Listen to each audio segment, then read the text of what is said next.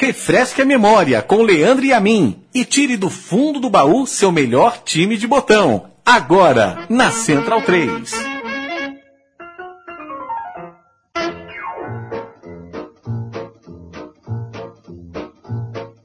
Portegasuna con un stemma a rete, una cuppolella che vi si era alzata, passa pattuleta, con mano a papà te fa guardare.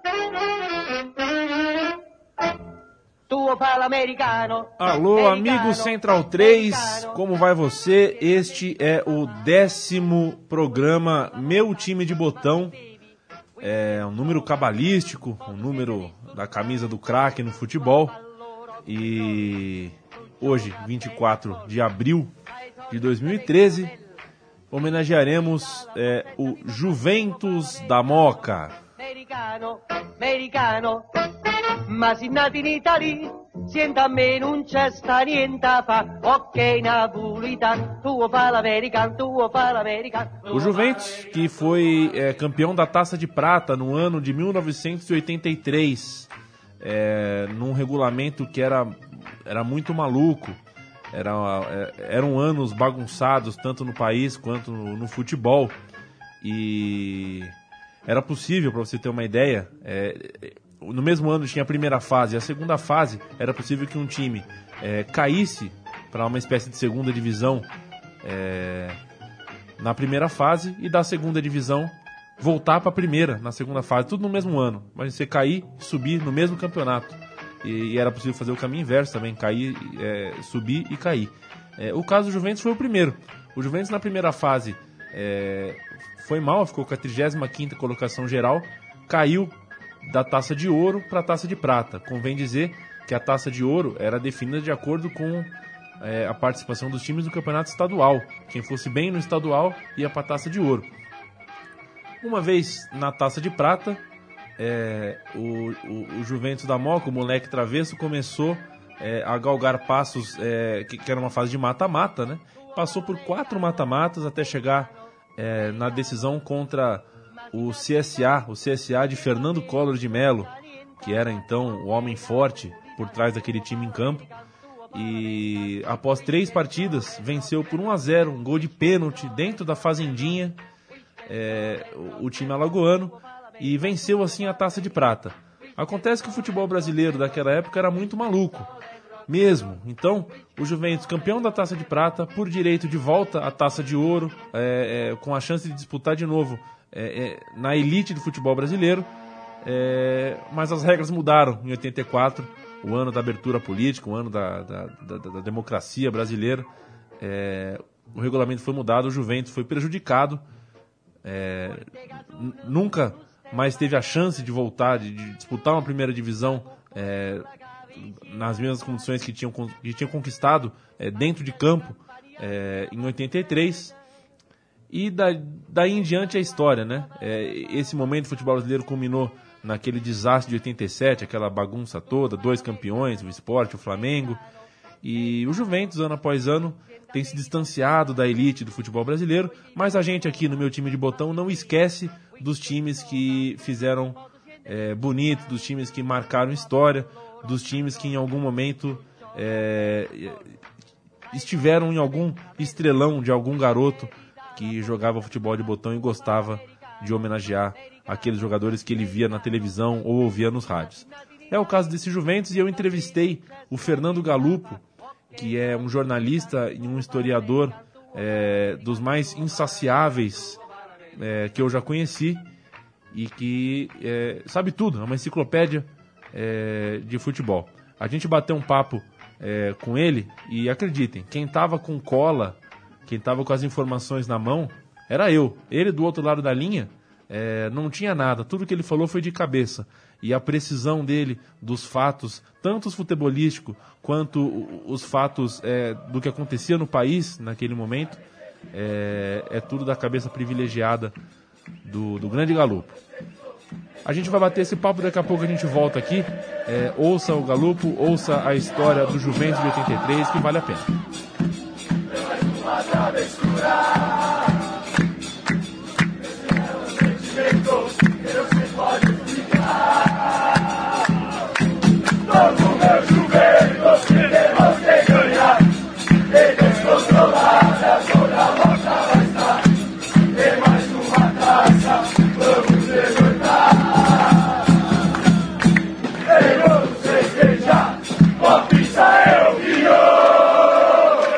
lado da linha eu tenho o Fernando Galupo. É... Fernando, tudo bem? Tudo em paz, Leandro. Obrigado pelo espaço. Falar sobre as coisas do futebol romântico sempre é um grande prazer com, com todos os amigos. Juntando futebol, Palmeiras, Juventus, são quantas publicações já, é, Fernando? Bom, Leandro, é, são alguns trabalhos importantes que a gente vem militando no esporte, né? Assinado desde 2009 para cá. Então, em 2009 nós lançamos o livro Alma Palestrina, que remonta à trajetória do Heitor Marcelino Domingues. Naquele mesmo ano nós lançamos um pocket é, chamado Meu Time do Coração, que resume um pouco a história uh, do Palmeiras. Depois, em 2011, lançamos Palmeiras Campeão do Mundo, em 1951. Mais recentemente, nós lançamos, em 2012, é, Morre Líder, Nasce Campeão, que remonta a mudança, a trajetória da mudança de nome de palestra para Palmeiras.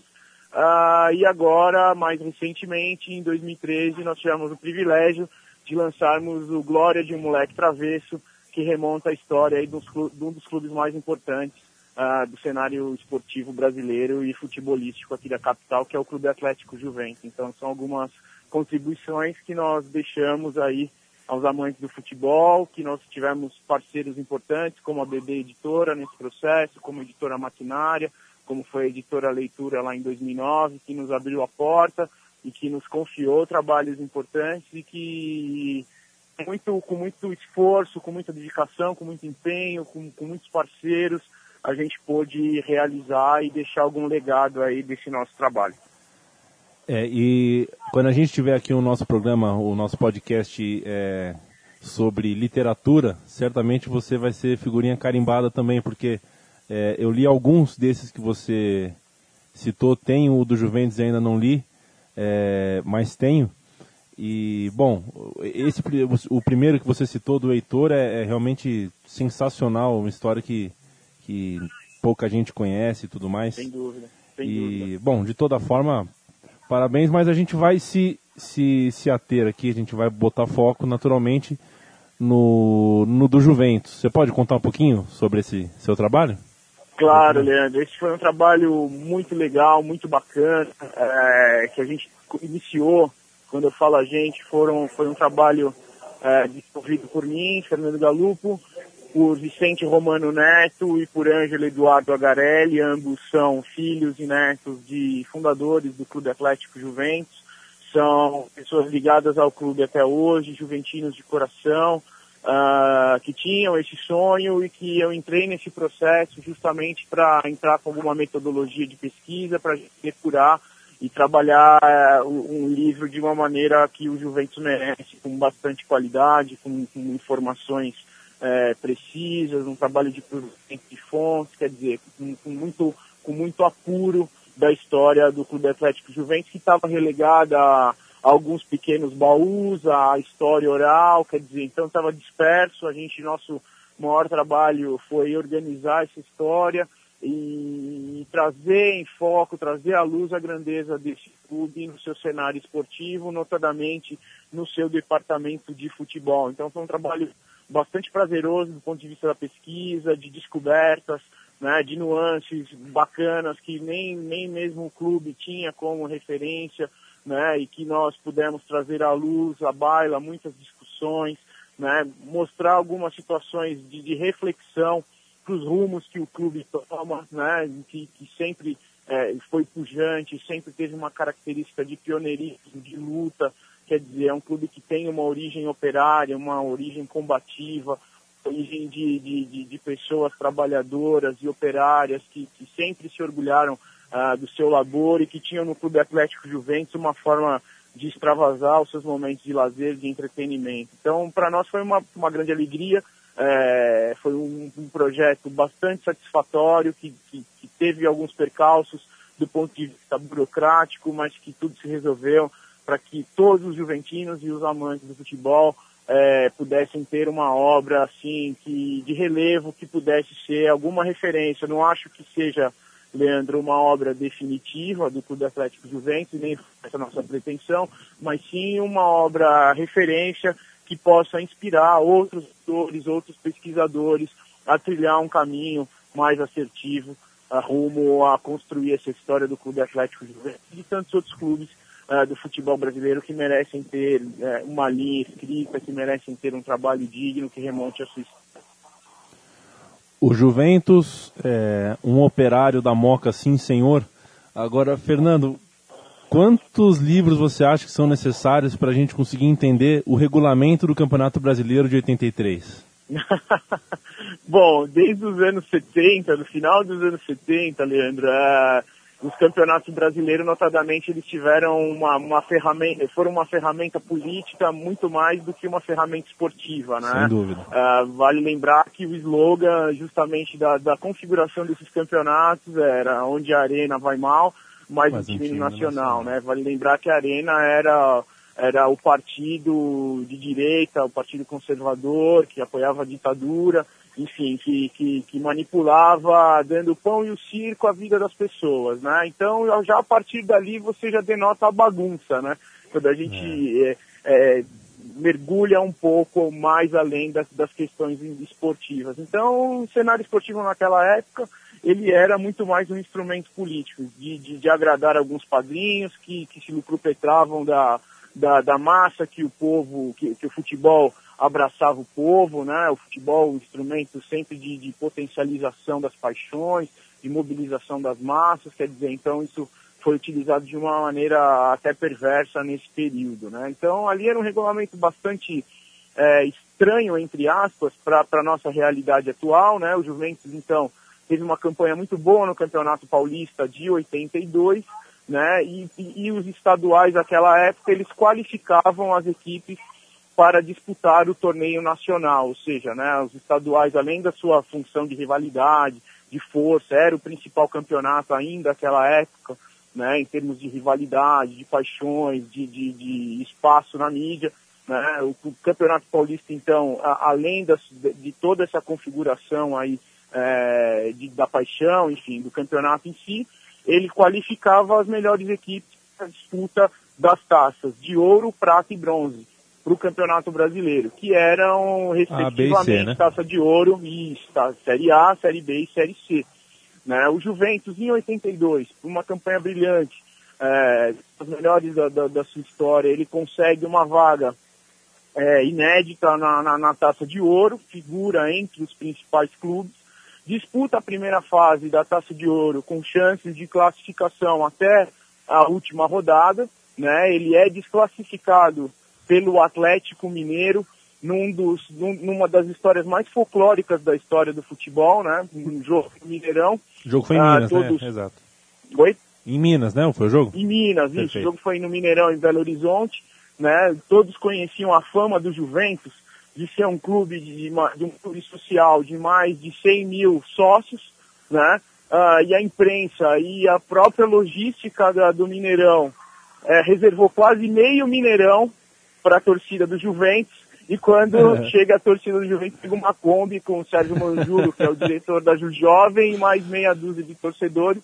E a torcida mineira é, estática, falou, mas poxa, não, vocês não são um clube de 100 mil associados, quer dizer, então, não, a torcida do Juventus somos nós. Então, por exemplo, já ali já, já, já mostrava um embate de força, né? Como era a época, não tinha toda essa comunicação tão, tão moderna como nós temos hoje, enfim, então era muito as questões folclóricas aí, os mitos que ficavam. Então já começou assim, nesse jogo o Juventus foi eliminado da disputa da sequência da Taça de Ouro, e foi disputar no mesmo ano a Série B, que equivalia à taça de prata. Caiu num, caiu num, num, num grupo já de mata, caiu numa fase mais avançada da competição, por ser um, uma equipe da taça de ouro. Hoje, se a gente fosse fazer um breve paralelo, é mais ou menos como a Champions League, né, dos clubes que não se Exato, classificam no é. grupo de fase, que eles caem para a Liga Europa, né? Então é mais ou menos assim, são dois campeonatos conectados. Era mais ou menos isso que acontecia também naquela época. Então o Juventus começou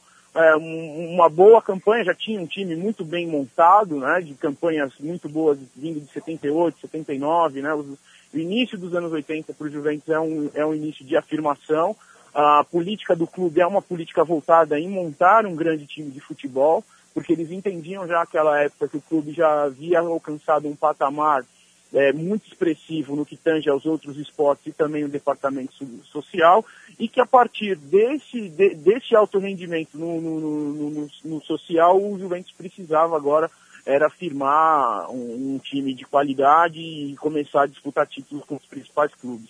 E o clube teve os seus êxitos. Né? Na, na Série Prata, ele, ele tem uma campanha é, bastante expressiva. A característica do time era um time é, brigador, como todos os times do Juventus, que defendia primeiro ah, e explorava os ataques. Os grandes times do Juventus são marcados por isso ao longo da história. E esse time de 83 talvez é um dos mais evidentes nesse aspecto, né? comandado pelo técnico Candinho, hoje diretor de futebol da, da Portuguesa, né? que foi treinador também, Cândido Souto Maior. Uh, o Juventus defendia muito bem fora de casa, e matava o jogo com seus domínios. Né? É, usava a Rua Javari é, normalmente como sendo seu alçapão, né? um estádio de, opções é, bastante reduzidas, mas que se transformava num grão de caldeirão para esse time do Juventus, que era já um time é, que não com tanta qualidade técnica, mas com uma qualidade técnica bastante apurada para as equipes que ele iria enfrentar na série de prata. Uh, afinal, foi uma final épica, né? A final foi diante do, do, do CSA de Alagoas, né? O Juventus vinha numa campanha praticamente invicta na competição, uh, e o CSA conseguiu, no, no, jogo de ida, vencer o Juventus pelo placar de 3 a 1 Naquela época não tinha essa questão de gols dentro, gols fora, né? O Juventus precisava fa fazer o seu mando.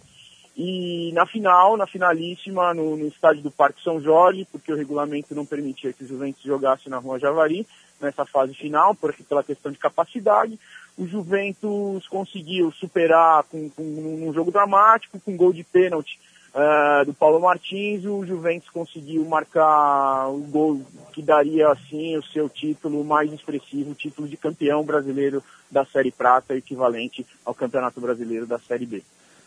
E, bom, vamos recapitular, porque assim, é, é, não, não para por aí, né? Então, como a gente vai claro. mais pra frente, vamos recapitular, porque era possível naquele ano um time cair e subir no mesmo ano, né? Assim como, como, era possível ele subir e cair. Um, time foi mal no estadual, aí vai bem na taça de prata, sobe para a taça de ouro.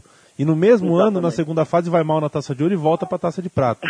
Exatamente. E o torcedor Exatamente. e o torcedor médio tinha que entender tudo isso Através... Pois é, pois é. é. Não, não, acho que não tinha nem essa discussão do torcedor, porque, veja, o cenário, uh, o futebol, eu entendo assim, o futebol ele é um reflexo é, do, do, do, do, macrocosmos, né? Ele é um microcosmos. E, e, e, nesse aspecto nós vivíamos ali uma época de fim de ditadura, onde o povo tinha pouca participação, né? Havia uns movimentos populares se organizando de forma mais engajada naquele período. Quer dizer, então, é, pouco se tinha uma atenção a querer fazer esse público e essa massa torcedora entender. Era basicamente, a grosso modo, bem superficialmente falando, era o pão e o circo mesmo. O importante era entreter aquela massa sem meio que, que, que dando parâmetros para que ela tivesse uma consciência daquilo que ela estava vivendo. Isso era em todos os setores da sociedade. Né? E o futebol não está alijado desse processo. Né? E, e, ali faziam fórmulas realmente esdrúxulas que não tinham o menor cabimento.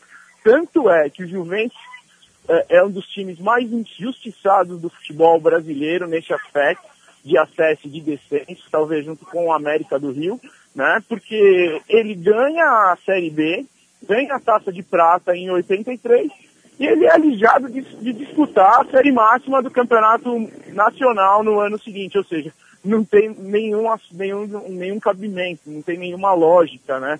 Se você colocar alguma pessoa em sã consciência que, tem, que, que queira eh, tratar este assunto e nessa época com alguma razão, essa pessoa vai ficar louca, é. porque é. o, o, regulamento, toda a atmosfera do período não era, não era estimulante à reflexão, ao livre pensamento, né? desde o esporte até as causas mais importantes da nossa sociedade.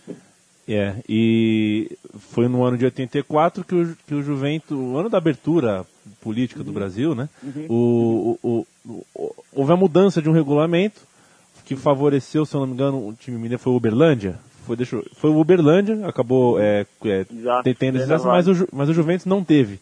Então, Exato. chega até a ser uma. É, é claro que para o torcedor Juventus isso não é engraçado, mas chega a ser uma Claro. liberdade poética com um time tão romântico que o seu maior título não tenha efetivamente. É, Caracterizado um é, acesso. Exato, resultado num acesso. É curioso. Eu vou, É, não, sim, sem É, dúvida. Assim, até muitas discussões, por exemplo, ainda no tempo do Ferreira Pinto, eu lembro, bem garoto mesmo, lembro de algumas discussões é, em torno dessa demanda, né, de que a torcida, a velha guarda do Juventus pressionava muito o, o José Ferreira Pinto, um grande presidente da história do clube, que tinha muita força de bastidor no futebol paulista e brasileiro, é, muito pressionavam a ele, é, dizendo para que conseguisse um acesso ao Juventus para o campeonato nacional no- nos anos seguintes, justamente em reparação a esse prejuízo que não foi legado em 83. Né? Então, muitas das discussões, das, das pressões, lógico, isso não, não veio a cabo, né? É, não, não foi levado é, de uma maneira é, que houvesse um entendimento de, de toda a coletividade para isso, não houve nenhuma mobilização de bastidor para que isso acontecesse, mas era uma voz recorrente, né? Ora, nós precisamos, nós é, ganhamos o campo, nós cumprimos todos os regulamentos e justamente na nossa vez nós não fomos premiados, então é, pedi- pediam à época alguma compensação nesse sentido de que no futuro, no- nos anos subsequentes, o Juventus pudesse ter esse benefício que acabou não tendo. É, mudaram a regra no, no meio da história. Coube ao Juventus dançar com a, com a mais feia do baile. E Pois é. eu vou. Isso só poderia acabar no que acabou mesmo. Três anos depois, no campeonato de 87, quando tudo estourou e as coisas começaram a, a, a- uma mudar. outra forma. É. Na primeira fase, que era a Taça Ouro, o Juventus enfrentou um grupo com Vila Nova, Atlético Mineiro, Rio Branco, América do Rio. Na última rodada perdeu para o Atlético Mineiro, ainda passou por uma repescagem com o Goiás e acabou caindo para a Taça de Prata. Onde Exatamente. enfrentou em forma de mata-mata Itumbiara, Galícia e Joinville até chegar eh, na final Na com o. CSA. Perdeu o primeiro jogo por 3 a 1 em São Paulo, dentro do seu estádio, venceu por 3 a 0 e na partida eh, decisiva, diante de 7 mil pessoas no Parque São Jorge, jogou com Carlos, Que é o Nelson, Carlos, que é o- que é- desculpa, que é Pois o é. Carlos Pracidelli, né, que revelou nada mais nada menos que o Marcos, né, o goleiro do Palmeiras. Exato, um, grande, um dos grandes caras do futebol, sem dúvida nenhuma. É, Nelson, Deu- Nelsinho Batista, que virou treinador depois, campeão brasileiro com o Corinthians, né, treinou grandes clubes do Aham. futebol brasileiro. perfeito. Deodoro, um outro Nelson e o Bizi, formava a linha de trás. Meio de campo com César, Paulo Martim, Gatãozinho e Sidney. E no ataque, Ilo e, Bi- Ilo e Cândida. O Bira entrou no lugar do Ilo. Era isso mesmo? Exata- exatamente. Esse é su- um timaço. E Na- ainda, e ainda nessa formação aí ainda entrava na rotação o Trajano, que foi um artilheiro do time na taça de ouro. Na sua opinião, quem que era o melhor desse time e quem que é o mais significativo para a coletividade juventina? Pois é, então, aí é que tá. Do, do ponto de vista técnico, do ponto de vista técnico, sem dúvida aí você tem eh, o Gatãozinho como um meio articulador que, que era o maestro do time, né? Trajano, que não joga apenas esse jogo na final, foi o maior responsável do ponto de vista ah, de fazer o Juventus chegar até essa decisão, né? Ele foi o artilheiro da na, na taça de ouro e foi o artilheiro também na, ta- na taça de, de prata, né? Agora, você vê nessa escalação, você vê jogadores importantes na história do Juventus, destaco dois em especial, o Deodoro e o Bizi, né, que eram da, da linha defensiva e notadamente eram quem mais trabalhavam justamente com o goleiro. Enfim, são jogadores que davam um equilíbrio, ah, equilíbrio técnico para que o Juventus pudesse construir as suas vitórias, né? Como eu disse, o- esse- esse- essa competição, como tantas outras que o Juventus teve sucesso, ela é, ela foi calcada justamente em um time muito forte defensivamente e explorando bem os contra-ataques. É uma característica do Juventus que nasceu lá atrás com o Gin Lopes, depois foi aprimorada pelo Milton Buzeto, né, o pai do Ferrolho, e o Candinho soube incorporar isso nos anos 80 muito bem no Juventus, com os êxitos que teve, e o maior de todos, a conquista da Taça de Prata. Fernando, eu cometi aqui um, um, um erro que foi da multiplicação é, de torcedores. No jogo da Fazendinha não foram 7 mil, foram 3.500 pessoas. É, acho que é porque os olhos marejaram aqui quando eu li 3.500, eu acabei vendo dois torcedores. O gol foi marcado de pênalti, né? Aos 26 Exatamente. do segundo tempo. É, foi, foi pênalti claro? Foi é discutível? O que, que você tem a me dizer? Olha, naquela época, todo pênalti pro time da casa era um pênalti discutível, concorda, Então, analisa, os jogos, os jogos, eles tiveram um viés, principalmente com o CSA, de bastante rivalidade, de bastante rivalidade. O Juventus perdeu a invencibilidade na taça de prata justamente nessa partida contra o CSA, no 3 a 1 que foi um inferno. Foi um inferno o primeiro jogo em Alagoas, né? Para você ter ideia, quem comandava o CSA, quem era presidente, diretor de futebol, o grande coronel desse time era nada mais nada menos que Fernando Collor de Mello. Nossa Remete alguma coisa? Então Pelo eles fizeram, fizeram um caldeirão, um inferno, criaram um clima de guerra. E vieram com o discurso de que é, o, o time de Alagoas representava o Nordeste do país, o povo nordestino, e que ia acabar com a empáfia dos paulistas. Quer dizer, é um discurso recorrente, né, que a gente vê quando tem esses embates é, de regiões, quer dizer, eles é, usam esse clamor populista, né, para jogar uh, isso para dentro do, da esfera esportiva, para desestabilizar, para tentar capitalizar. Mas não aconteceu. A superioridade técnica do Juventus ficou evidenciada no jogo de volta, quando o Juventus bate o CSA por 3 a 2 forçando a terceira partida. Dono de melhor campanha, o Juventus tinha novamente o mando de, de atuar em seus domínios. Foi um jogo muito travado do ponto de vista emocional, foi um jogo muito duro, um jogo em que os dois times é, pouco criaram, foi um jogo mais viril, quer dizer, é, e o Juventus, o desfecho saiu a, a, favor do Juventus a partir de um pênalti. Não um pênalti discutível, mas um pênalti é, até certo ponto justo que premiou a melhor equipe da competição. Ah, tem um relato da, do tabelão da placar da época, é, contando sobre o, a, a, a, finalíssima de 3 de maio, que é a seguinte ne, num jogo truncado e feio, o Juventus Isso. foi o menos pior da Taça Exato. de Prata. Exatamente, é. como a gente relatou. Foi um jogo muito viril, foi um jogo de imposição de força, e essas características o Juventus conseguia controlar bem, porque ele tinha um time muito mais forjado defensivamente do que um time é, eficiente do ponto de vista ofensivo. Quer dizer, então o jogo ficou à, à, à mercê de que o Juventus pudesse controlar a partida tática e se nós pudermos dizer também tecnicamente, entre aspas, né? Porque é, de todos os relatos eu cheguei a ver esse jogo em, em, vídeo, né? Não estive presente na partida, obviamente, até por conta da minha idade, mas tive acesso a ver documentos da época, assistir, a coletar relatos do, do, do, dos, dos partícipes de, dessa partida ah, que, que mostraram que o jogo foi decidido justamente na maior raça, na imposição, quer dizer, e aí prevaleceu é, toda a disposição do, do elenco juventino, que se nós pegássemos nome por nome em relação ao time do CSA, que era um time bastante qualificado, o Juventus ainda teria é, em algumas posições certas vantagens. Então, premiou a equipe que teve o melhor desempenho na Taça Ouro e na Taça Prata e celebrou, assim, uma das páginas mais bonitas da história do Juventus, que já vinha namorando com algumas boas participações dentro do, do, do cenário estadual, feito desde 78, feito bons campeonatos paulistas, montando times bastante competitivos, quer dizer, que forjou com que a década de 80 finalzinho da década de 70 e, e durante a década de 80 o Juventus fosse uh, o temido uh, moleque travesso perante as equipes mais qualificadas do futebol brasileiro.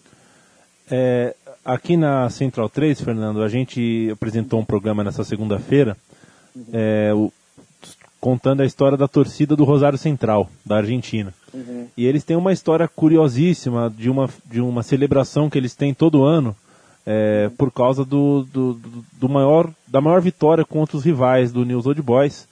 E certo. um gol de peixinho que o, que o Aldo Poi fez. E todo ano eles levam. O rapaz já, já, já é um senhor de idade e tal, mas ele, todo ano ele, ele, reproduz o gol de peixinho e tudo mais. É como se fosse um ano novo pro torcedor, assim. Claro. É, eu, eu uso esse gancho porque uhum. virou, um, virou um ídolo, virou uma coisa maluca, para perguntar para você. Se o reconhecimento hoje da, da, das, das camadas jovens da torcida do Juventus ou da diretoria atual. É, se existe, se é suficiente em relação a esse time, né? Se, se esse time tem é, o, o, o, trânsito e o, e o reconhecimento, a abertura que merece dentro do Juventus. Olha, Leandro, a gente vê manifestações muito bonitas da torcida do Juventus, especialmente ah, os torcedores organizados, né? Ah, o jovem, o setor 2, eles sempre celebram é, na, na, nos últimos tempos, os seus ídolos de, to, de todas as épocas, né, inclusive com cânticos, com bandeiras, com camisas, quer dizer, da forma como o torcedor pode manifestar aquele seu sentimento. E é um torcedor que eu diria que é um torcedor consciente ah, da sua história, tá? O Juventus, ele, ele tem uma torcida diferenciada nesse aspecto, é uma torcida muito presa às suas tradições, quer dizer, cultiva isso com, com, com um orgulho feroz, talvez é uma das, das torcidas mais conscientizadas em relação à sua história nesse aspecto. Do ponto de vista diretivo, a, a gente pode falar que, que, que, a diretoria faz algum esforço, sim, em, em preservar a memória desses ídolos, né, de, de, dessas conquistas, mas é bem aquém uh, ao exemplo que você citou em relação ao Rosário, em relação ao, a, a, outros clubes que celebram festas de veteranos anualmente, né, que, que, que, que prestigiam seus ídolos de, de, uma maneira vivaz, quer dizer, é, todo clube brasileiro, de uma maneira geral, ele fica aquém nessa parte, Leandro. Eu vejo ainda mais eu, é, que milito nessa área de memória, de acervo histórico, né? É um trabalho ainda muito incipiente, é um trabalho muito personalista de algumas pessoas que estão ligadas aos clubes, né? Os clubes, na maioria das vezes, eles não têm um departamento de acervo histórico consolidado, pessoas produzindo esse conhecimento dentro da instituição, né? Quer dizer, então a gente vê e detecta como um especialista, como como uma pessoa formada cientificamente nesse assunto, né? Eu sou é, jornalista é, formado e sou pós-graduado em História Social do Esporte, quer dizer, a gente vê que, que há um campo de trabalho muito vasto a ser explorado ainda pelos clubes, né, que podem gerar também dividendos econômicos, né, porque muitas vezes é, é, a barreira que os clubes colocam nesse aspecto é de que há um custo, né, não conseguem entender que é um investimento que está gerando valor para a marca e que gerando valor para a marca, a partir desses vidros pode-se produzir produtos e produtos gerar dividendos, quer dizer, e, e, dividendos não só do ponto de vista pecuniário e de, de, grana, né, do ponto de vista de fortalecer um sentimento, de, de, de, preservar a imagem, né, de não perder o contato com a paixão e com o sentimento, quer dizer, então uh, você vê bens tangíveis e bens intangíveis e você preservar a sua memória, que ainda não é muito claro para as instituições. Mas na medida do possível, um, um clube da, da, da, dimensão do Juventus, ele consegue ah, sempre abraçar os seus ídolos. É, é bem comum você ver esses jogadores numa tarde de sábado, quando, quando o Juventus joga na Rua Javari, algum deles presente lá e sempre com carinho da torcida. Quer dizer, então. Quem que aparece, quem que aparece mais lá, Fernando? Olha, uh, já vi o Bizi, o Bizi é uma das figuras que eu, que eu vejo muito por lá, né? Você já viu Deodoro, já viu Nelsinho, o próprio Carlos Pracidelli, né? O Candinho, né? Que é o Cândido, né? É, não, tem o Cândido atacante e o Candinho treinador. Ambos é, frequentam a Rua Javari, inclusive o filho do Cândido, uh, que, o, que é o Lucas Bizelli, atuou esse ano com a camisa do Juventus na campanha da Série A2. Quer dizer, então você acaba cruzando com essas pessoas. Obviamente, por eu ser um pesquisador, outros mais velhos por, por terem vivenciados, consegue detectar mais fácil, né? Mas sempre que possível a gente alerta os jovens, né? Que não têm esse conhecimento, os mais jovens, para que vá lá, dar um abraço, dê um carinho a, a esses ídolos que, que fizeram uh, do Juventus o, o seu clube de fé, que fizeram o Juventus um time glorioso, que impulsionaram uma conquista única até então na história do clube. É, e falando sobre é, torcida, né? É, hoje, noite de quarta-feira, ontem o, o, aconteceu o, o, Sérgio Manjulo, que foi presidente da, da Jovem, teve um problema, foi hospitalizado. Eu não tenho claramente o que foi, parece que foi algum problema vascular. É, mas de toda forma, fica aqui o, o, o meu voto, o voto do Fernando, com certeza, de toda a Central 3, de que é, a melhora seja pronta, rápida e perfeita. Com toda certeza, com toda certeza. Até Leandro, é, sabedor dessa notícia agora, fico, fico pego de surpresa até a respeito desse, a, desse assunto, desse problema a respeito do Sérgio. Eu aprendi a gostar do Juventus com, com, com os meus pais, com os meus parentes, mas eu aprendi a respeitar e ter um carinho ainda maior uh, com as coisas do Clube Atlético Juventus a partir do momento que eu conheci o Sérgio Manjulo. Eu fui desde criança um membro da jovem, ele sempre me aturou, sempre foi um conselheiro, sempre me, me fez é, ter orgulho dessa camisa da torcida do jovem. A gente reza e já pede é, em oração, nas nossas singelas palavras, nossas, nossas singelas palavras, que ele melhora, em que a família possa ter é, bastante é, serenidade nessa hora para lidar com isso e que consiga reverter tudo de uma maneira aceitável, porque ainda tem muita coisa para o Sergião aí acompanhar do nosso Juventus e, e se ele não for, ninguém vai, porque é ele que conduz a perua, né? é verdade. Faço minhas as suas palavras, o, o Serjão está internado no Hospital Sapopemba e a gente espera que por pouco tempo. Para a gente, fech... é, gente fechar, Fernando, é, eu queria que você me desse um, me fizesse um apanhado do, do pós-time, né? Porque no ano seguinte, o ano de 84, depois da taça, com a taça é, dentro da rua Javari, mas sem a vaga no, no, na elite, é, ficou difícil manter aquele time, houve um desmanche muito grande, aquele time, é, o time de 84 fez um bom papel ou não conseguiu repetir perdeu peças muito, muito importantes e não conseguiu repor. Como foi o pós é, 83? E também se você ainda consegue, é, olhando o futebol de hoje, sonhar é, em ver o Juventus um dia de novo na elite do futebol brasileiro, não só estadual. Bom, a, respondendo a respeito da manutenção do time, aquela época a, a manutenção era ainda mais fácil do que hoje, porque o clube era detentor do passe, é, dos atletas, então dava para você conseguir se planejar sem ficar refém de empresários ou alguma aventura externa, enfim. Então o Juventus conseguiu manter basicamente a, a, a equipe quase que na sua totalidade, né? Mas como a cultura juventina sempre foi uma cultura formativa, né? Muitos atletas das categorias de base começaram a surgir nos anos posteriores e começam a surgir uma safra muito boa, do, comandada pelo técnico Borracha, que foi campeão da Copa São Paulo em 1985, né? que é aquele timaço do Sérgio Soares, Raudinei, Betinho, quer dizer, um timaço né? que, que começa a ocupar espaço, há uma, há uma pequena renovação, 84 é um ano de transição, 85 já, é, já há essa transição mais drástica, e em 86 o Juventus aí com com, com, com essa molecada, entre aspas, o Juventus aí conseguiu um outro feito heróico na sua história, que foi a conquista do campeonato, do torneio início do campeonato paulista no Pacaembu, onde uh, ele não tomou nenhum gol, mas também não fez nenhum gol e ganhou tudo nos escanteios. Quer dizer, então, um, um fato épico na história de um clube, ou seja, um time que, que ganhou um título sem marcar e sem tomar nenhum gol, né? Acho que não tem muitos registros na história ah, com essa configuração é um marco próprio da, das molecagens do, do, do Clube Atlético Juventus.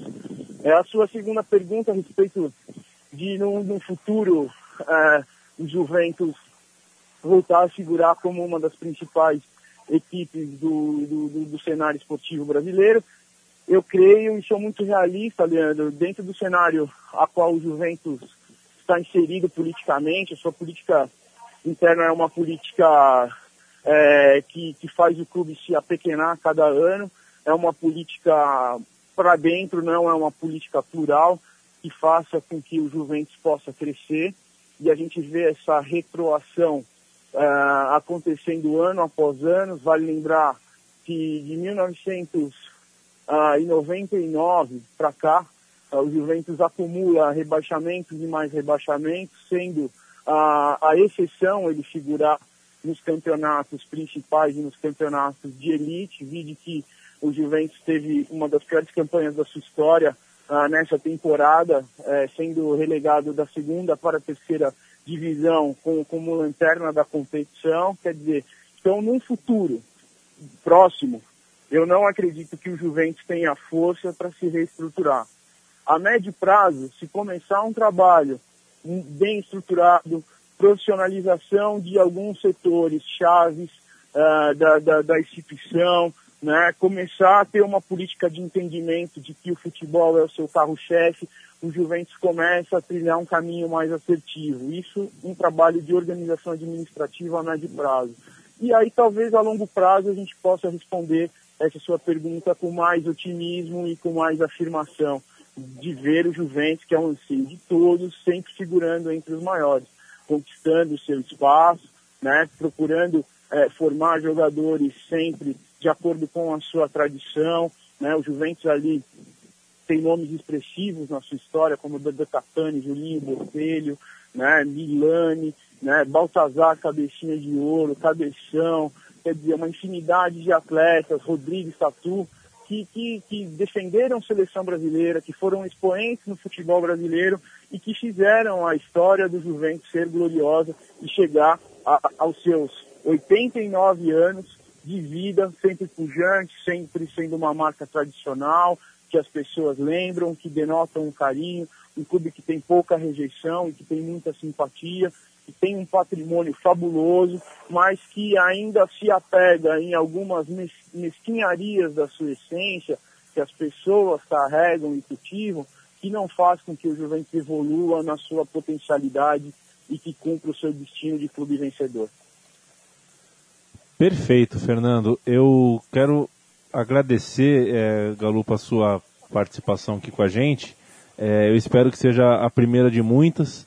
E aí digo, é, não só como colega de profissão, mas como fã também, é, parabenizar o seu trabalho, é, que é realmente raro de ver e cada vez mais, cada vez mais raro é, para a nossa geração, o pessoal da nossa idade. É, alguém com, com, com a juventude que você tem, com a cabeça e com as ideias tão tão arejadas assim.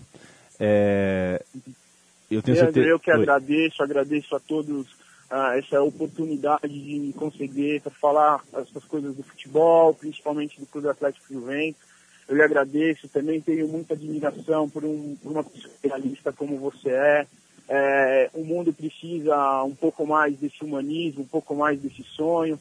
Você tocou na nossa geração, a nossa geração é uma geração valorosa de acordo com o seu tempo, mas que está perdendo o senso do sonho, está perdendo o senso ah, de, de, de, de, construção, né? porque é uma geração que pegou um mundo muito pronto, com as suas mazelas e com as suas qualidades. Sinto que é uma geração adormecida, mas que no tempo certo a, a vida encarrega as pessoas de, de, de, de trilharem novos caminhos e que possamos sempre vibrar nessa fé inabalável de evoluir para frente para o alto sempre, nunca para trás. Eu tenho certeza, Galupo. E convidar o torcedor do Juventus que acabou de ouvir esse papo para clicar é, dentro do nosso site e ir lá nos programas. Que semana passada a gente entrevistou o Fernando Toro, o, o famoso Cabelo, o presidente grande, da, da Setor 2. São dos bravos. É, uma pessoa que eu denoto muito respeito, faz um trabalho é, oculto, mas um trabalho essencial para que o Juventus ainda exista e ele, ao lado do Rafael Piva, contou aqui várias histórias é, de arquibancada, as histórias das torcidas é, e dos cantos da torcida do Juventus. E, bom, agradeço demais e até uma próxima, viu, Galo? Que com certeza vai acontecer. Obrigado, Leandro. Sempre à disposição dos amigos para a gente falar das coisas que a gente ama, do futebol, é, do, do, dos esportes de uma maneira geral, para falar da vida, para falar de amor, para falar de sonho. É sempre um grande prazer a gente ter essa companhia e ter esse privilégio e a oportunidade de falar com os amigos. Muito obrigado. Valeu.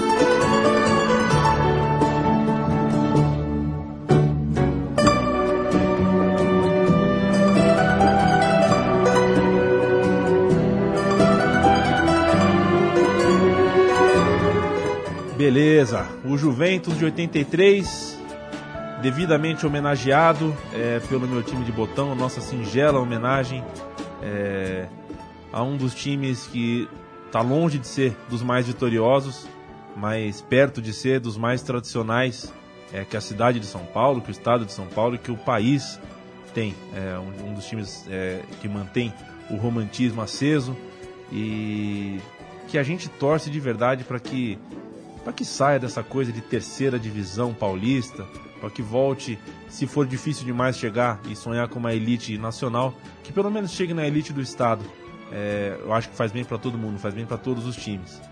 Eu costumo dizer aqui no, nesse programa é, a famosa a frase que eu já bastante repetida, que é para gente apoiar o time de futebol da nossa cidade e do nosso bairro antes que algum empresário faça isso por nós, faça isso no nosso lugar. No caso do Juventus é difícil você é, falar uma coisa dessa porque o Juventus está inserido na cidade do trio de ferro, né? na cidade com, com os gigantes que acabam indiretamente asfixiando é, os demais.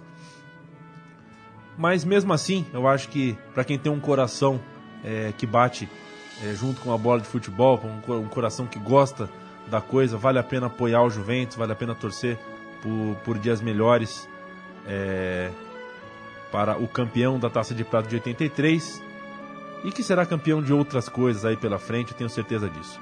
O meu time de botão volta na semana que vem, 11 programa, 11 homenageado e serão dezenas, serão dúzias, porque o nosso futebol é realmente muito rico.